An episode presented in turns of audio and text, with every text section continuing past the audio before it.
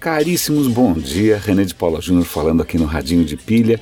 Eu queria começar hoje o Radinho com uma notícia de ecologia, de meio ambiente. E eu fiquei empolgado e acho que vocês vão ficar felizes, porque acho que eu, eu, o link está em português, né, lá para uma, uma reportagem do Estadão. A questão é a seguinte: está tendo no Havaí um congresso, deixa eu até olhar aqui, porque eu já esqueci como é que é o nome do raio do congresso. O nome do congresso é, onde estamos aqui, Congre é, Congresso Internacional de Conservação da União Internacional para a Conservação da Natureza. Bom, vocês já viram por que, que eu esqueci. A questão é interessante. Uma ONG holandesa está propondo, é uma ONG é, criada para um único projeto. E é um projeto de você criar no Rio Araguaia, usar o Rio Araguaia que nasce em Goiás e vai, mora, e vai morrer no Pará, né? Eu não sabia, lógico, eu, não sabia, eu sou um desastre em geografia, mas eu, eu acabei de ler isso na matéria. E eles querem criar ao longo do rio Araguaia um corredor verde 20 quilômetros para um lado, 20 quilômetros para o outro, ou seja, 40 quilômetros de largura, ao longo de 2.600 quilômetros. Eu não tinha ideia que o rio era tão comprido assim. E a ideia central desse corredor verde é você ajudar a preservar uma espécie muito rara de onça, que é a onça preta. Aliás, eu não sabia que tinha onça preta, tem uma foto ali, parece que é um bicho raríssimo, parece que foi uma onça meio photoshopada, uma onça meio estranha, mas ela é raríssima, dificílima de encontrar. E, eles, e a ideia central do Corredor Verde é justamente promover a, a preservação dessa espécie. Mas não só isso. Esse corredor teria um total de mais ou menos 10 milhões de hectares, né? e isso ajudaria bastante com uma meta que o Brasil se comprometeu tempos atrás de acrescentar 12 milhões de hectares de árvores de área verde, sei lá o que, reservas, etc. Que a gente prometeu, não tinha nem por onde, ninguém tinha nem começado a pensar nada aparentemente, e esse projeto já adianta bastante essa história. Óbvio, vai custar uma fortuna, vai custar uma grana, mas aí você tem que ver os benefícios que isso tem em termos de captura de carbono, né? É, o benefício que isso tem não só para a onça, mas para uma série de outras espécies.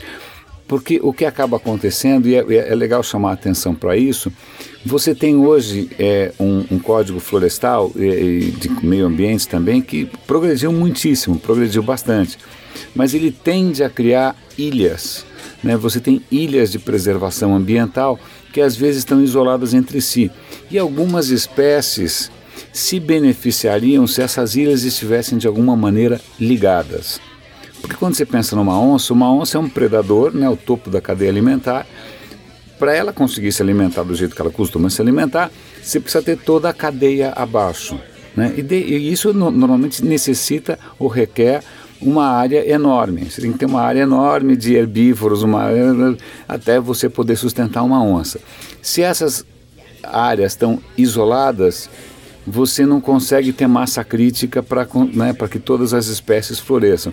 A criação de um corredor desse tipo pode favorecer. Então seria praticamente um corredor vertical de 2.600 Eu achei bacana, eu vou dar o link para vocês darem uma olhada. É bom a gente ficar atento. Né? O, o, Brasil tem ao mesmo tempo grandes conquistas na área de meio ambiente, ao mesmo tempo imensos problemas, né? desmatamento, é, coisas que são feitas de maneira ilegal e assim vai. Então vale a pena a gente tirar um pouco o foco das, das coisas que, né, do plugzinho da Apple, ou seja, o que for, e as coisas que realmente importam. o segundo tema, ele é um pouco mais, literalmente, mais obscuro, mas é bom chamar a atenção. Não chega a ser exatamente uma notícia, mas é legal a gente ficar atento. A questão é a seguinte: a gente né, vive falando, ah, que legal a tecnologia, a ciência, etc. e tal, quanto a gente avançou, mas na verdade acho que uma das coisas mais estimulantes hoje sobre ciência é o quanto a gente não sabe. Eu acho que pela primeira vez está realmente patente que existe um monte de coisa que a gente não sabe e a explicação para isso talvez obrigue a gente a rever né, a, a, as leis da física, repensar um monte de coisas, porque está ficando claro e eu vou tentar explicar o que acontece.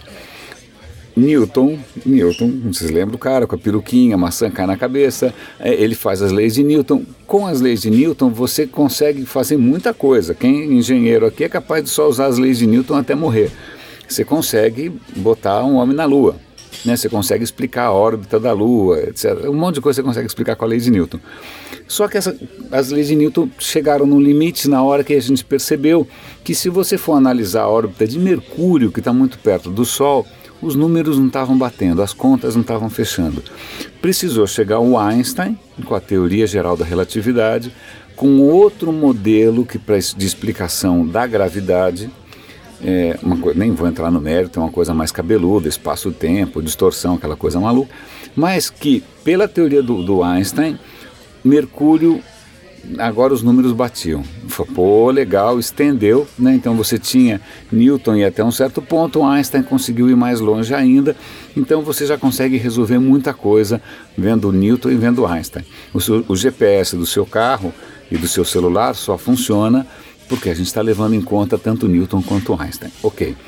Mas faz uns 70, 80 anos mais ou menos, que os caras começaram a, a fazer mais contas para dar conta do universo conhecido e perceberam que a conta não fechava. Espera um só, essas galáxias, olha o tamanho da, da história, essas galáxias estão indo muito rápido, né? É, isso tinha que estar tá desmontando, isso daqui a gente tinha que estar tá virando, né, indo um para cada lado, como é que as coisas ainda estão mais ou menos juntas. E fazendo as contas, eles perceberam que tinha alguma coisa faltando. E alguma coisa faltando não era tipo um pouquinho. Alguma coisa faltando era tipo 90% faltando.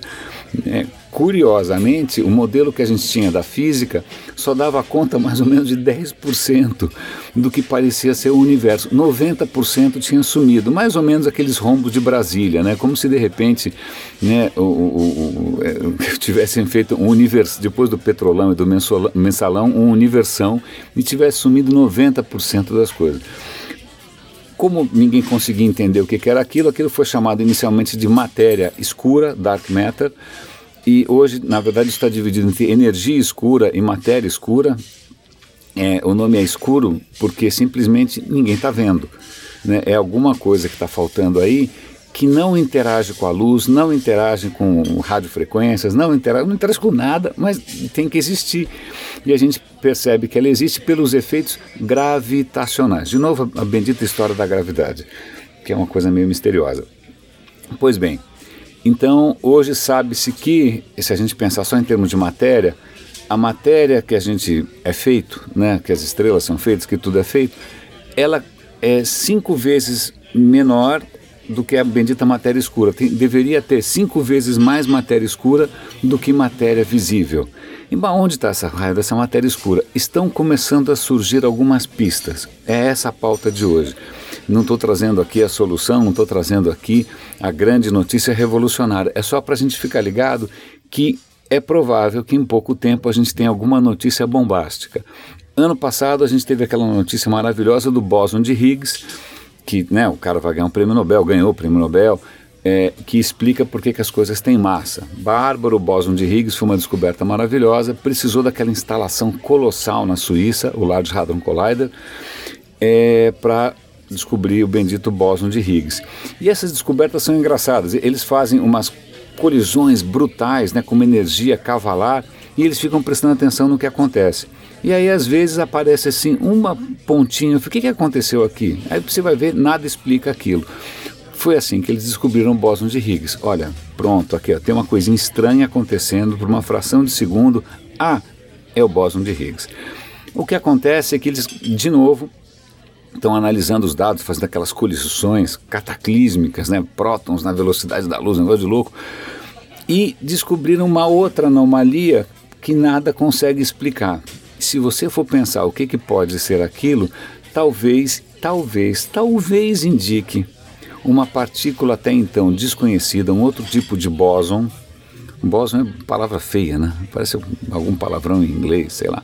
Bóson, alguma partícula que ninguém sabe direito o que, que é, mas já tem uma noção do tamanho que ela teria, da massa que ela teria. E normalmente a esse tipo de, de partícula corresponde um outro tipo de força. Né? Se é, é, você tem hoje quatro forças conhecidas, que é força a força eletromagnética, a força gravitacional, força nuclear forte e força nuclear fraca, são quatro. Essa talvez seria uma quinta força. Não está nada 100% confirmado. Mas é, é, eu percebo, como eu, eu, eu, presto muita atenção nisso no que eu busco no meu smartphone, o Google Now fica agora o tempo todo me trazendo notícias sobre matéria escura e buracos negros tal. Eu sei que esse campo está fervilhando, ou seja, nós estamos vivendo em tempos extremamente excitantes, extremamente interessantes. E o que eu acho legal de ciência é que é uma disciplina que fica feliz quando ela está errada. Né? Não é que nem ideologia que você pode esfregar todos os fatos na cara, o cara vai continuar acreditando numa ideologia furada que nunca funcionou. Ideologia é um inferno, é um horror, porque é pior do que seita, porque não importa os fatos. Agora, ciência, o legal é você fala, nossa, que legal, nós estamos errados. Puxa, que bacana, vamos ter que vir com uma, uma teoria nova.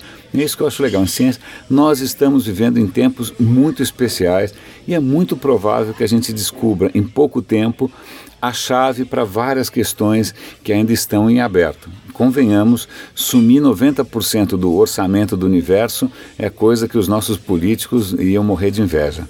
Caríssimos, René de Paulo Júnior falando, grande abraço aqui no Radinho de Pilha e até amanhã.